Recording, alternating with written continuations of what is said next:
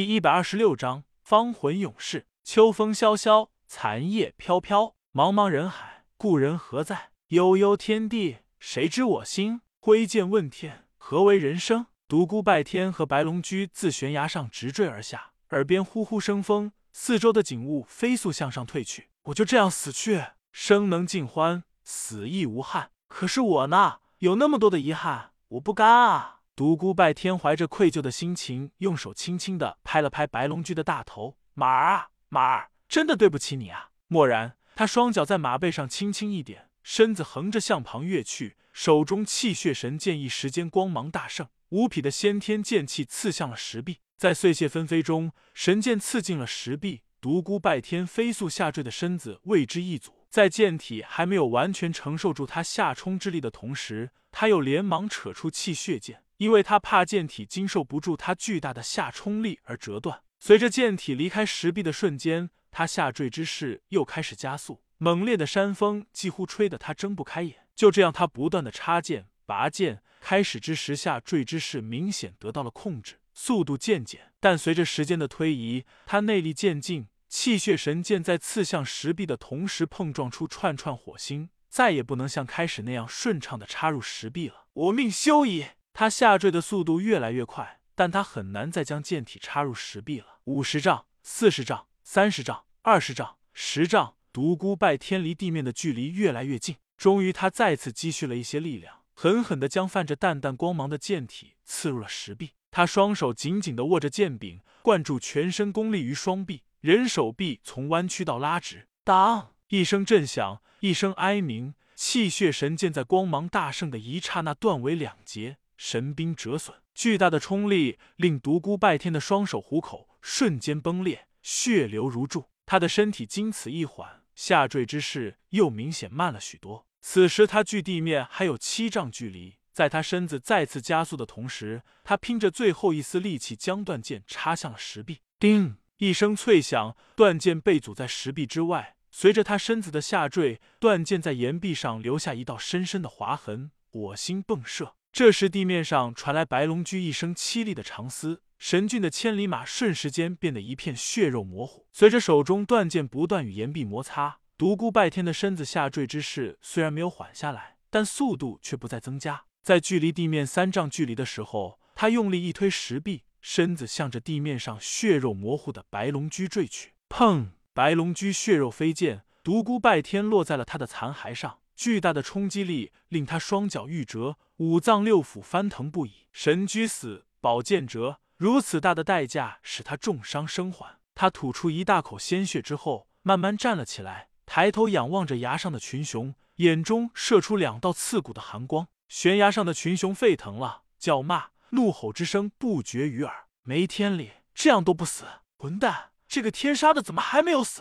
该死的！要不是他手中有气血神剑这样的神兵利器，他早已死一万次了。老天不长眼啊！独孤拜天将一山石立于白龙驹的残骸上，扔下手中的断剑之后，大步向长生谷疾奔而去。山梁上的几位王级高手将手一挥，道：“追！”无数的群雄如下山的猛虎一般向下冲去，杀声震天。长生谷在望。独孤拜天拖着重伤的身体如飞而驰，冲下山的群雄远远的跟在后面，近了又近了，转战逃亡千里，目的地就是眼前的长生谷。心细的人就在谷中，他激动而又惶恐。随着一步步踏进长生谷，他有一丝恐惧，有一丝不安，生怕谷中等待他的将是残酷的一幕。即使面对天下群雄，他也没有像现在这样不安过。一时间，紧张、激动、失落、彷徨、恐惧。各种情绪接踵而来。此时，群雄也已来到了谷口，将这里团团包围。在他们眼中，独孤拜天无疑已成了瓮中之鳖，即使插翅也难逃一死。无数的高手在后，和他保持百步距离，一步一步跟着他进入了谷中。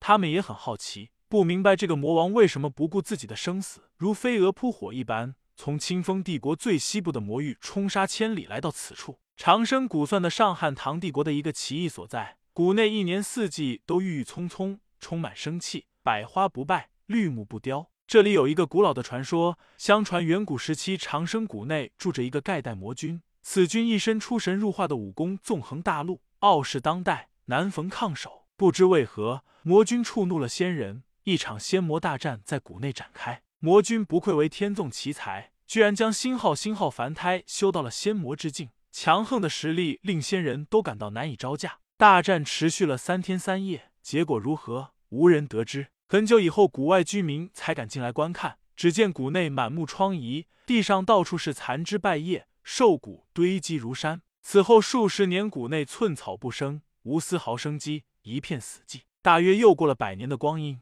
谷内才慢慢的恢复了生机，重现了长生谷内一年四季郁郁葱葱、生气勃勃的景象。即使如此，再也没有人愿意踏入谷内一步。这些毕竟只是古老的传说，随着时间的推移，逐渐被人们所淡忘。但如今大陆地境修为以上的高手绝对不会忘记这个奇异的所在，因为十九年前谷内那直冲霄汉的血红之光，震惊了每一个心有感应的绝顶高手。独孤拜天当然也不会忘记，这是他的出生地，在这里他手握凝血而生。出生时的异象惹得他们一家人不得不在他出生的第二天就举家搬迁。尽管谷内清泉飞瀑，奇花异草。将这里点缀的如同仙境一般，但独孤拜天根本无心一看，在恐慌、彷徨之后，他大步向前走去。一幅仿若神迹般奇异的画面出现在了众人的眼前。长生谷的正中央，在距离地面三丈处，一个少女当空而立。少女的容颜也许比不上李师、水晶、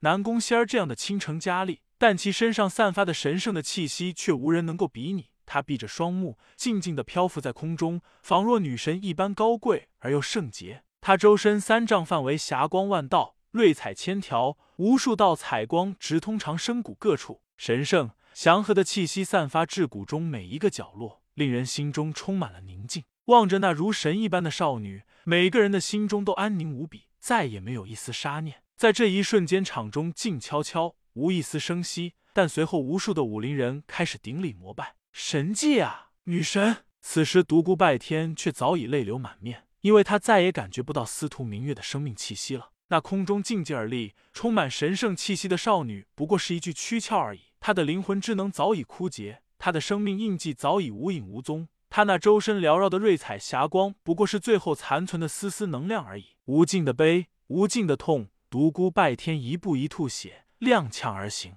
月儿，我到底还是来迟了。长生谷内求长生，为什么？这一切都是为什么啊！贼老天，我恨你，我恨所有人，我要灭世，我要灭天！独孤拜天眼中的泪，口中的血混在了一起，慢慢流落胸前，滴在地上。司徒明月那纤弱、充满神圣气息的躯体自空中慢慢飘落，如柔弱的花一般凋零飘逝，慢慢的、慢慢的飘落在独孤拜天的怀中。在这一刻，群雄又看到了神迹：长生谷内百花凋谢。花瓣片片随风零落，飞舞的落花如哭泣的泪雨般飘零。独孤拜天和司徒明月的躯体周围散满了落花，在这一刻，他肝肠寸断，心伤欲绝，无尽的哀，无尽的伤。他紧紧的将司徒明月抱在怀中，眼前一阵模糊。一个粉雕玉琢的小女孩向他跑来，娇憨的喊道：“拜天哥哥，你慢点，我跟不上你了。拜天哥哥，你背背我。”小女孩爬到他的背上，甜甜的笑了。小女孩一双明亮的大眼睛扑闪扑闪的望着他，认真的道：“拜天哥哥，我长大以后要嫁给你。”一转眼，小女孩变成了一个可爱的少女。少女躲到他的身后，伸手蒙上了他的眼睛。猜猜我是谁？少女拿出香帕，细心的为他擦汗，娇声道：“拜天哥哥，不要和他们打架了，陪我玩。”少女娇憨的依偎在他的肩头：“拜天哥哥，我要永远和你在一起。”少女终于长大了，变成了一个美丽的姑娘。拜天哥哥。无论将来发生什么事，请你都要相信我，相信我只爱你一个人。傻丫头，我怎么会不相信你呢？未来谁也不知道会发生什么，我怕你会误会我，怕你不听我的解释，怕永远的失去你。拜天哥哥，我不奢求你永远爱我，但我要你永远相信我，永远相信我，永远相信我只爱你一个人。少女变得哀伤而又凄然。拜天哥哥，你没有相信我，你不相信我了，你不再信任你的月儿了。少女眼中充满了浓浓的忧郁，无尽的哀愁。在远方默默的望着他，天空下起了淅淅沥沥的小雨，落花飘，雨泪洒，芳魂逝。